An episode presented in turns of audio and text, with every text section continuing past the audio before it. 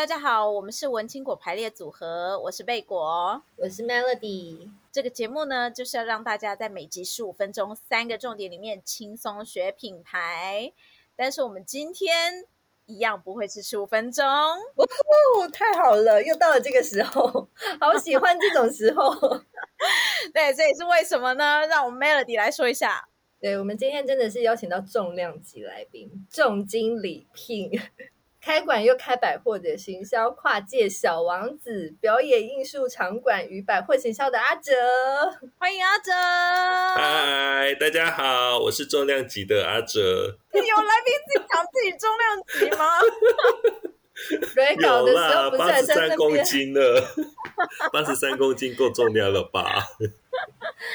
好了，阿哲，你要不要跟我们稍微小小的介绍一下？大家好，我是阿哲，然后。就是有担任过饭店柜台，然后房地产广告文案，然后后期是在百货跟就是表演艺术场馆担任行销，大概是这样子。所以我们真的是写少了，人家还有开过饭店，还有当过地产大亨。对。那我们这次请到阿哲，其实主要是因为有很多人都会问到说，哎，大家每一天可能都会去逛百货，尤其在台北逛百货就好像是逛自己家后院一样。但是其实很多人可能不知道，背后有很多小精灵们在做百货的行销，尤其在每一档期或者是每一年最重要的周年庆，其实背后都有非常多的呃事情需要执行。所以，我们今天就请。阿哲来帮我们解说一下背后到底都做了些什么事情。可以跟大家分享之前服务过的百货好了的行销，基本上就是每一个档期可能行销要负责的就是有赠品、活动、商品，然后跟陈列空间这四个基本的。内容，然后赠品其实就是大家可能都会知道，或者是大家很关心的满千送百的活动，或者是这一档的卡友里会送雨伞啊、送杯子啦、送马克杯啦，或者是送什么有的没的。那这个东西通常就是行销来负责。那活动面的话，就是你会看到可能会有礼拜六日。或者是呃晚上都会有一些集客的活动，这个基本上也会是由行销企划同仁来负责的。那另外可能商品的 DM，就是 DM 里面大部分的内容都会是选品过后的一个主题筛选的一个商品，化妆品啦，然后家庭呃家庭用品，或者是女性服饰、男性服饰，或者是休闲服饰、运动类，或者是儿童，或者是餐饮。要怎么去安排比例在这个版面上，或者是说这个档期的重点业种是哪些？可能就是需要行销跟所谓的楼管他们的单位叫营业去沟通讨论。那另外，其实行销也有一个部分是要去做这个档期的整个百货公司的空间里面的一个陈列氛围的营造。大致上，每一个档期行销要做的事情是这些。那你有没有做过什么就是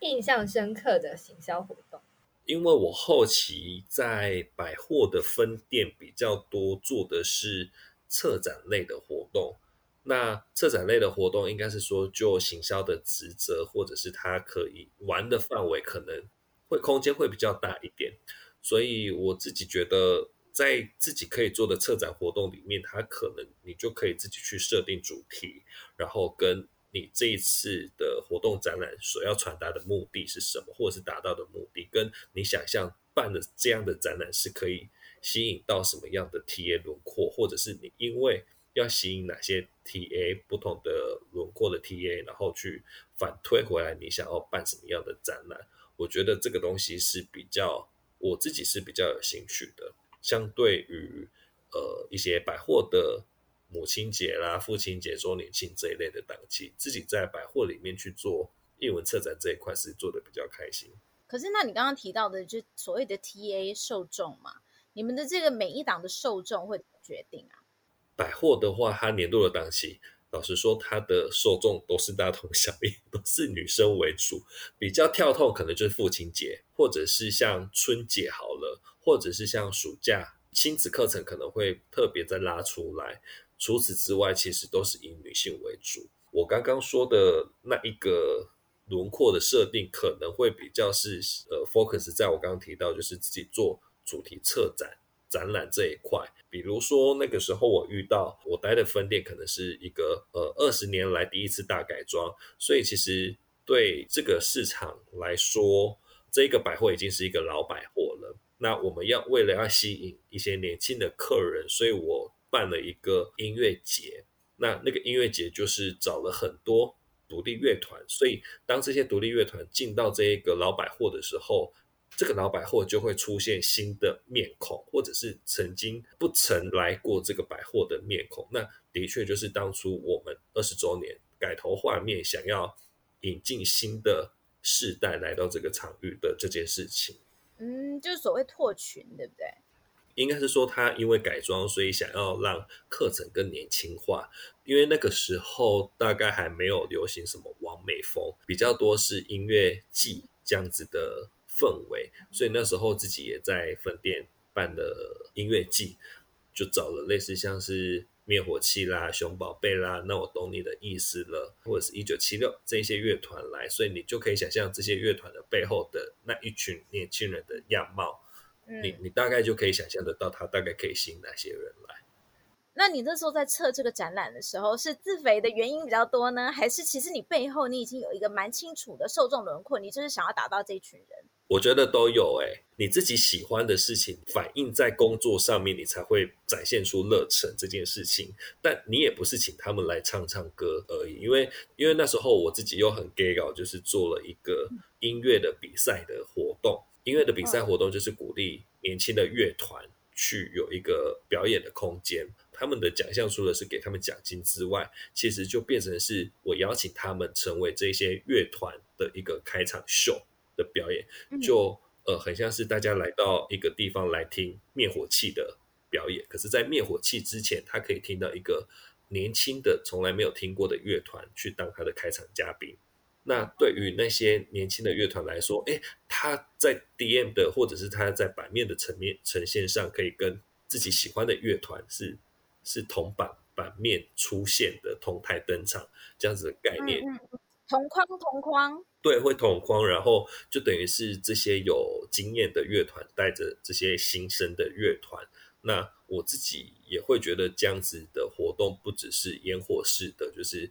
请谁来唱歌？唱唱歌，唱完就离开了。那个时候是用这样子的方式去跟在地的乐团做连接。那其实也找了这些呃相关的音乐人，他们来做讲座。这个活动其实我办到第二年，那第二年是用鼓鼓这个主题为包装，所以就请了很多乐手的鼓手，比如说分享。鼓的乐理，或者是请很多像是石鼓打击乐团啊，或者是像是大象体操的鼓手，他们来教大家打击乐、击乐器这些事情。那我是觉得，它除了可以带来新的年轻课程之外，它其实也可以让百货不只是买东西，然后吃东西，它其实是可以是有一些新的不一样的。可能性在这个场域发生。嗯嗯嗯，就是其实把百货过去的形象，等于是再把它扩展成比较是 lifestyle brand 那种感觉。对，所以那个时候其实对于这一个二十年的在地的百货来说，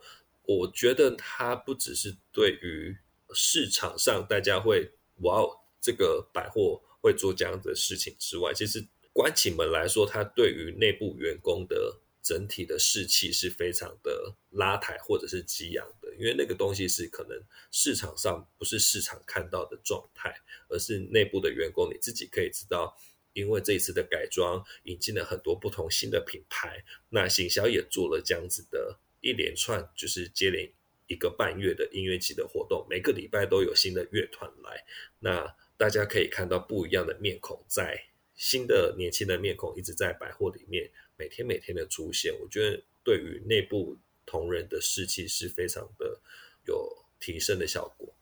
可是老实说啊，是不是就是嗯，虽然感觉有看到新的面孔，但是实际上换成新台币的这个比率还是偏。这件事情的确是在活动举办的时候会被 challenge，听完演出了，然后呢，但是然后这件事情就会变成是说那。下面的品牌是不是提供这些人想要买的选择性，或者是说这些人喜欢买的东西是不是在楼下的品牌有？那其实这个东西不管到哪里都会是一个鸡生蛋，蛋生鸡的问题，就是你到底是因为行销活动不够好，而人没有进来，还是因为你的商品结构、你的品牌性不够，而没有办法让消费者进到这里面来，因为他没有，他不能买到他想要的东西，所以这个永远是一个多生门。我很好奇，你们那时候，因为呃，你刚刚其实有提到了一些蛮关键的行销概念。其实我觉得有一点是场景行销了啦。你们在办这些行销活动的时候，尤其是你在办这个乐团的一个半月的这个音乐季的活动，其实有一点就是已经是提供给一个新的客群，比较年轻一点的客群，一个场景行销的一个一个氛围。从我们一般的想象，都会觉得百货公司一定都是卖精品啊，或者是卖一些单价比较高的东西。决定去做这样子的一个有点像转型或者是拓群的一个行销 campaign 的时候，你们的百货设柜有特别去做一些调整，或者是说你们在进品牌的时候或进新品牌的时候有去做调整吗？应该这么说好了，因为。可能大家都在台北，所以你们对于百货的想象都会是可能是精品百货，楼下可能会有几家精品。可是你老实想一下，就是呃，大家可以想一下台北的百货，基本上楼下有精品的百货，其实新义计划区可能占多数。可是走到中校好了，中校敦化可能也有几家，中校复兴也有几家，然后微风可能也有几家，可是就。你到中永和，或者是到呃台北火车站附近的百货公司，或者是到天母，或者是到内湖，它可能楼下就没有精品。因为其实我过去待的第一家百货公司是一个全台连锁的呃百货公司，所以它其实在这十几家的百货公司，它是有把这些连锁的百货公司分成三个类别的：一叫车站型百货，二叫大型店铺。三，它叫社区型百货，所以其实它的定位其实是不太一样的。那我那时候待的是一家社区型的百货，所以老实说，它楼下是没有所谓什么精不精品的。刚刚贝果有提到，就是每一次的改装，因为像呃，你可以注意到，就是百货公司可能在每年的三四月或者是在八九月都会有一个新柜登场，但是这个是以前很。规律的节奏，但是因为现在疫情的关系，或者是其实时代真的变得很多，所以你可能会一直有一些柜是进进出出的，所以你可能在 DM 文宣上面可能会一直有看到新柜登场或什么。可是这些厂商要进到百货公司，他其实都会签合约，所以那个合约的起訖点，不管是一年或两年，大概都是会到三月啦，或者是到八月这样子，春上市或者是秋上市的时候，会有一个新柜登场。所以那个其实就背后隐藏着，就是当时在跟这些厂商或者是跟品牌在谈合约的时候，就是这个时间的节点。你刚才有讲到，就是那个柜嘛，会有新柜上市，所以百货公司行销要选择哪一些新柜上市，就是你们有这个义务或者是有这个权利吗？还是说你们是怎么互相影响？应该是说在。我的第一个百货经验来说，行销跟营业的，就是我所谓的营业，就是大家知道的楼管，他们那个单位叫营业哦。那营业跟行销，呃，你可以说权责分得很清楚，就是来客数，就是这一家百货每一个月或是每一年来了多少人，这件事情的 KPI 是挂在行销这个部门，但是业绩呢，这个百货它。呃，每天的业绩、每个月的业绩、每年的营收多少，这个是挂在营业的 KPI，所以这也导致前面那一题就是，哎，人没有来，来客数掉了，那到底是商品不够好，还是行销没有做活动？这个东西是有点理不太清楚的。那刚刚就是 Melody 有提到，就是呃，行销，老实说，对于品牌的摄入。没有这么直接的呃权限，因为那个是等于是营业部门去招商去洽谈来的，那行销就只能接受这些就是他们谈好来的品牌，那去做宣传或者是做行销这样子。那我就很好奇啊，就是我们平常都在讲每一个新柜设设进去，或者说每个品牌要进进去驻点的时候，他们都会有个抽成嘛。那这个抽成可大可小。那可以下决定的人到底是行销呢，还是我们所谓的楼管？嗯，应该是楼管的主管，就是营业的营业的主管，或者是甚至是这一家店的店长。那规模比较大的话，他可能会回到看看这一家公司啊。如果这家公司是连锁的，它全台各地都有分店，那等于是说他得要。呃，总公司的营业部、商品部，他可能就要一次去 handle、去控制这样子的品牌。比如说，他才不会是 A 品牌进到了呃台北的分店，那他抽成是多少？可是他到台中的分店，他可以去骗说，哎，台北只抽我多少，但是在台中你却要收我这么多。但这件事情，假设是总部的商品部，他有做控管，或者是一些百货公司，可能会常常会有。呃，母鸡带小鸡的概念，就是因为它可能会有一些地区比较偏远，或者是人潮并没有到像大店这么多的小店，它同时必须照顾到，所以他在跟厂商签约的时候就说，呃，那些想要进去人潮很多的分店的品牌，你同时也必须要在我那一些社区型的店铺去设柜，我才同意让你进来。所以它会有这一层关系，可是不管是抽成、抽几成，或者是呃要去哪里设柜，这些都会是营业的这个单位去做负责的，跟行销没有关系。诶，那你南北的这个百货都待过啊，待过连锁的百货，你又觉得南北的客群真的很不一样吗？我我单纯就是一个消费者的立场来看这件事情，就是大家北部去去逛。我我只是很很肤浅的觉得，大家都会可能是穿着比较稍微正式，或者是比较会穿包鞋去逛百货公司，但是在南部可能就是会很很轻松、很惬意，就是穿着拖鞋、slipper 就会去去逛，所以那个功能性来说，可能对于消费者他的想象是不一样的。嗯，那你会影响到你们在做行销策略的或者是行销活动的时候的设计差别吗？我觉得还是会，可是这个跟南北，我自己觉得可能比较没有那么大的差异，而是跟各个分店它在的区域，或者是它这一家店的定位要去做这件事。比如说大业高岛屋，它做的活动可能就跟新义计划区的某一家百货公司做的一定是不一样，跟南北差异，我自己会觉得比较没有那么大的。消费行为的差异啦，但是我想到一件事情，就是因为我自己在台北跟高雄、台南这样待过，所以吃饭的时间这件事情，就是北部跟南部差很多的地方。哦，怎么说？你从中午十二点一直到晚上六点，你在美食街 always 是看到满满的人潮。你说在北部吗？对，在美食街就是都会一直是有人潮的，可是，在南部它就会比较集中在用餐时段。这这是我自己发现，不是因为我在百货公司上班，当然也有啊，就是可是就是以一个消费者的立场去观察 这样子的的差异，嗯嗯嗯，我觉得蛮有趣的。南部人生活比较规律啦，搞什么？像北部人爱加班呐、啊。哎，所以这个节目有要再站南北是不是？那就把肉粽拿出来喽。真的。我们 我们随时就要考验贝果的那个公关处理能力啊！真的，不过我们这个节目没这个问题，因为我们有南部人也有北部人，好不好？所以我们都是一个平衡报道的概念。可以可以，我自己在节目里面就站完了。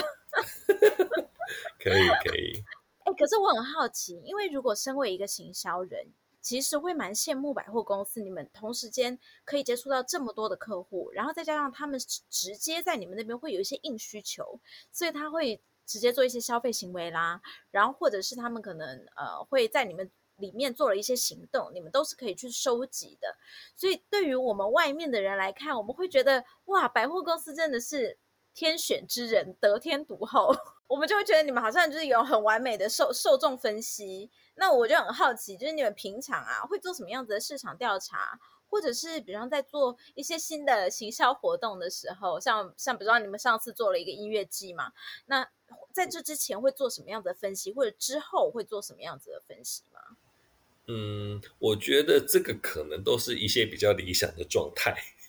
因为百货，老实说，百货的档期是非常的紧凑，大概两三个礼拜就是一个档期。那、嗯、呃，顶多会做结案报告的可能是经费，然后跟赠品换了多少，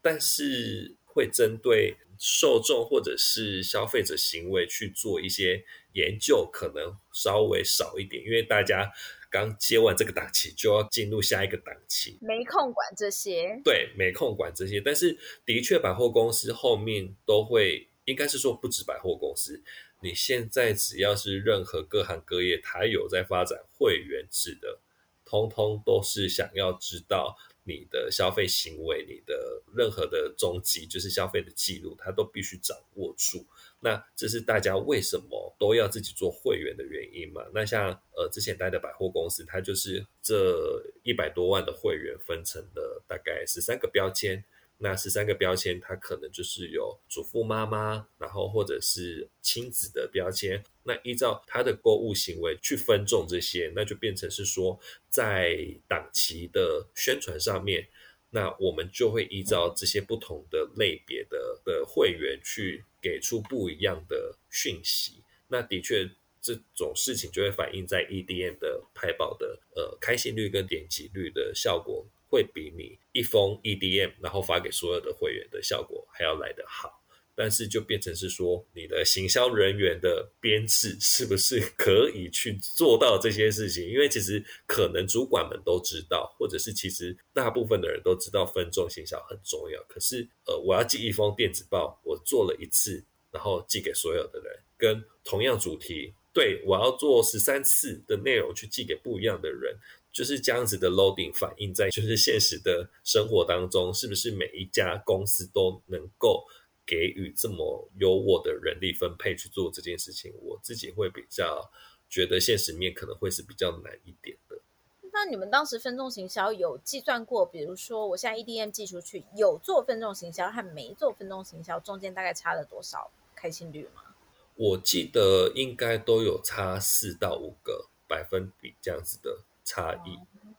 刚才听你说，感觉好像档期很紧。我这种就是偶尔才会关心一下百货公司的人，每次都觉得好像周年庆是一个很大的活动。我以为你们就是这一年最重要的事情就是周年庆，周年庆对你们来说真的是一个很重要、很大的节庆，像过年那样，还是你们觉得好烦哦？周年庆又来了。应该是说，如果在百货担任过行销，我是觉得可以试试接一档周年庆，你就会从头到尾知道。应该要做哪些事情？因为周年庆的规模，就像刚刚呃 Melody 说的，大家可能对于百货的印象就是周年庆。的确，它对于每一家分店来说，它一定不意外的，应该是每一年年营收可能占比占到最高的一个档期的比例。它可能周年庆一档做好了，它整年可能是百分之呃二十或者是三十的业绩，可能就已经没有问题了。这样子。那所以周年庆、母亲节、春节，基本上就是百货公司的三大节庆。但是因为现在电商的关系，所以变成是他必须要把原本的资源再去平均分配到，例如像是一一一一，或者是跟着电商的节奏去去操作这样子的波段，这是一些新的变化，就是在最近几年，所以变成是说，要么。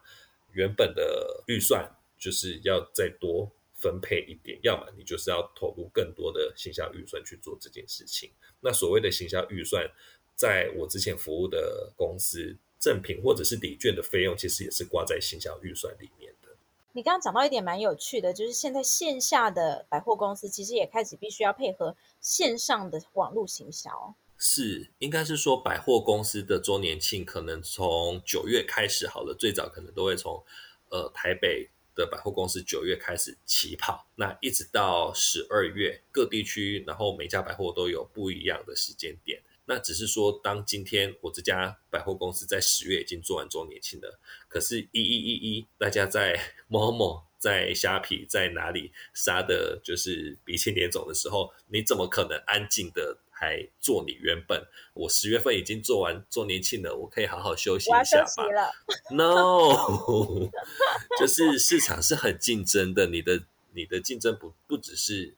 其他的百货公司，还有线上的这些电商们，所以它的档期是非常紧凑的。就准备一档周年庆，对你们来讲压力很大吗？